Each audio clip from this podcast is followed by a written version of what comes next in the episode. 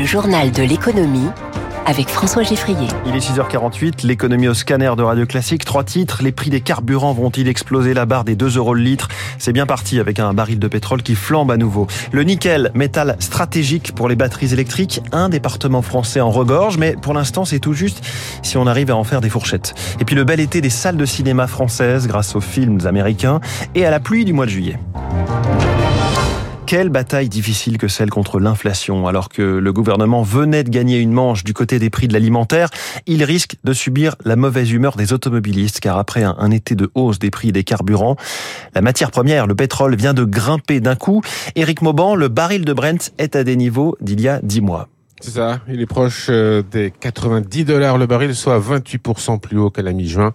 Les investisseurs deviennent de plus en plus nerveux à l'approche de la prochaine réunion de l'OPEP euh, prévue euh, le 4 octobre. À l'approche de l'hiver, euh, les prix du pétrole ont tendance à augmenter, une tendance amplifiée là par la volonté ouvertement affichée de l'Arabie saoudite et de la Russie de conserver des prix élevés.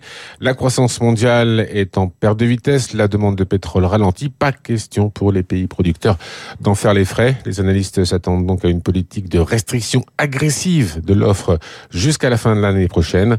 À cela, il faut ajouter le coup d'État au Gabon, hein, qui devrait accentuer le recul de l'offre pétrolière sur les marchés internationaux. Un environnement, bien sûr, qui devrait euh, donc accélérer le renchérissement des prix des carburants déjà observé depuis quelques semaines. Éric Mauban du service économie de Radio Classique en matière de pouvoir d'achat, Bruno Le Maire l'a redit ce matin dans le Figaro, il n'y aura aucune augmentation d'impôts sur les ménages ou sur les entreprises.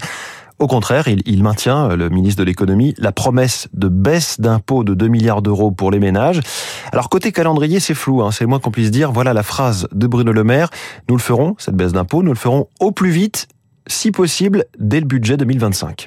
Voilà qui a un impact direct sur l'inflation et plus précisément sur les prix alimentaires dans le monde entier.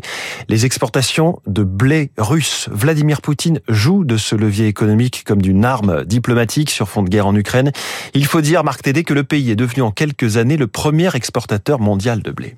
Alors que la Russie importait du blé au début du siècle, elle en exportera plus de 45 millions de tonnes cette année, près d'un quart du marché mondial, des progrès qui sonnent aujourd'hui comme un réarmement agricole, explique Arthur Portier, expert en matières premières et géopolitique agricole. Ils ont multiplié leur capacité de production, ils ont euh, amélioré la partie logistique, la partie euh, stockage, ils peuvent produire maintenant des variétés de blé divers qui font de meilleurs rendements. On voit qu'il y a eu cette montée en puissance. En bloquant les exportations la Russie renforce d'autant ses positions.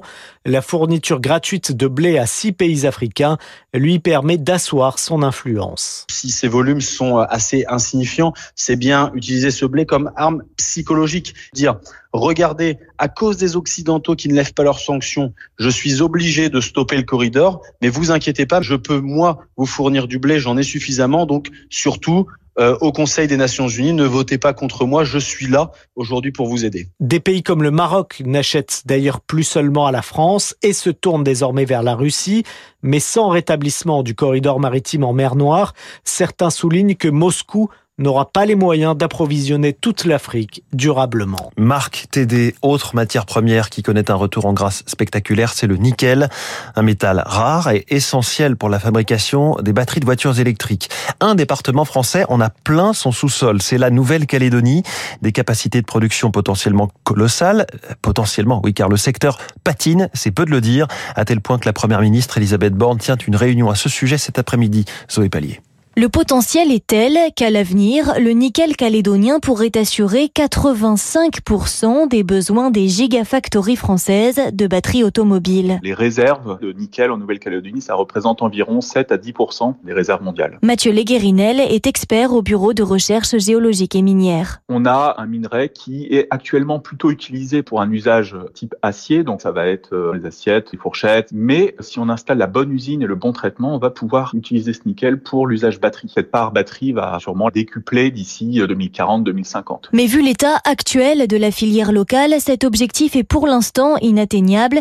Les trois principales usines produisent trop peu, elles cumulent problèmes techniques et difficultés financières, explique Olivier Sudry, économiste spécialiste des Outre-mer. Il y a des accidents industriels qui ont conduit en fait à accumuler les pertes, hein, parce que bien évidemment, quand vous produisez pas la totalité de la, votre capacité de production, bah, vous n'avez pas le chiffre d'affaires nécessaire pour amortir vos investissements. Et en fait, c'est le cas des trois usines. Elles sont quasi état de cessation de paiement, les trois. Ces entreprises ne peuvent donc plus investir alors qu'il faut compter au moins 5 milliards d'euros pour restructurer la filière.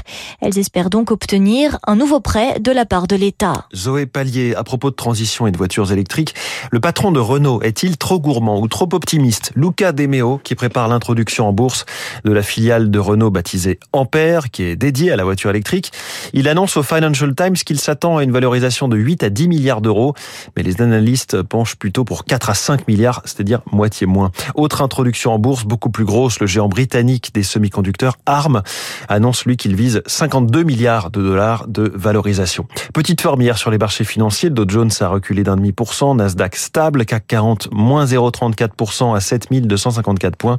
À Tokyo, le Nikkei est en ce moment en hausse de 0,60%, l'euro vaut 1,0721. Il est 6h54, nous sommes mercredi, jour des sorties de films et en France, les patrons de salles de cinéma ont passé un très bon été. Presque 16 millions de spectateurs sur le mois d'août, 52% de plus que l'an dernier.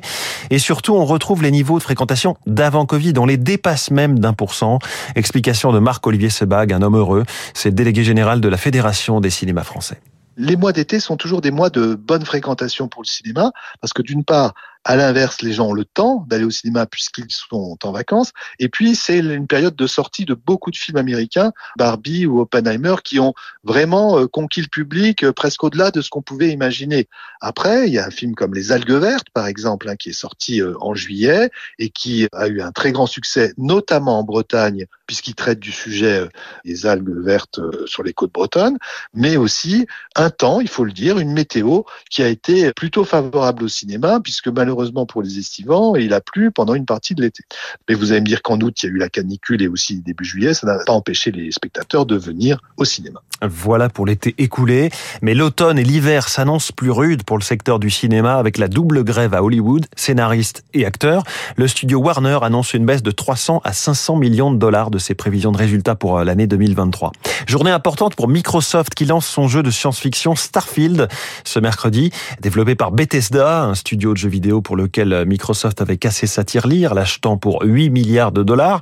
Un jeu uniquement disponible sur PC et sur Xbox, la console de jeu de Microsoft. Il s'agit donc de gagner des parts de marché, explique Julien Pillot, professeur à l'INSEC et spécialiste de l'économie numérique dans la mesure où Bethesda appartient à Microsoft et que Microsoft se réserve l'exclusivité de l'exploitation de cette nouvelle licence qui s'appelle Starfield, c'est aussi peut-être un appel d'air pour acquérir des systèmes de jeux qui fonctionnent sur l'écosystème de Microsoft, que ce soit la console Xbox, que ce soit des PC qui tournent sur Windows et éventuellement aussi des abonnements sur euh, son Game Pass, donc sa plateforme d'abonnement qui permet d'accéder à tout un tas de catalogues de jeux vidéo. Et là, pour le coup, ça peut générer deux nouveaux abonnements de la part de joueurs de plateformes concurrentes qui viendraient euh, venir grossir le nombre d'abonnés chez Microsoft. Donc euh, finalement, c'est un pari qui est quand même assez maîtrisé. Vous l'avez remarqué, si vous devez voyager en France dans les prochains jours, les prix des chambres d'hôtel explosent. 59% de hausse par exemple à Marseille ou encore 77% de hausse à Lille où la chambre est passée euh, désormais au-dessus des 170 euros selon le site Kayak. C'est l'effet Coupe du Monde de rugby. La compétition euh, commence ce vendredi. 600 000 touristes étrangers attendus dans notre pays. Emmanuel Thébault, vice-président de l'Union des métiers et des industries de l'hôtellerie de Lille Métropole. La réservation dans les hôtels est plutôt très bonne, surtout pour les matchs avec euh, l'Angleterre, parce que nos amis anglais se déplacent assez facilement. On a fait complet l'année passée et cette année on va faire complet aussi. Sur la restauration, bien entendu que ça va avoir un impact fort sur les bars, les restaurants. Les Anglais ont l'habitude de se déplacer en plus grand nombre qu'ils n'ont de place, donc ça va faire des gens dans la ville qui vont certainement faire un peu de shopping. Donc je pense que ça va avoir des retombées économiques pour la totalité de la métropole lilloise, un peu plus pour les bars et restaurants, forcément forcément, mais effectivement pour les autres aussi. Et puis lui rêve de tourisme, mais un peu plus loin, Elon Musk annonce cette nuit sur son réseau social X qu'un nouveau vaisseau Starship est prêt à être tiré. Il attend simplement le feu vert des autorités aériennes américaines. On le voit en vidéo sur son pas de tir. Starship, c'est la nouvelle fusée XXL d'Elon Musk qui doit permettre d'emporter des quantités phénoménales de matériel ou de déployer une station spatiale en un seul lancement. Ou encore, c'est le plus symbolique, participer au retour de l'homme sur la Lune dans quelques mois. Starship avait explosé lors de son premier tir en avril. 4 minutes après le décollage.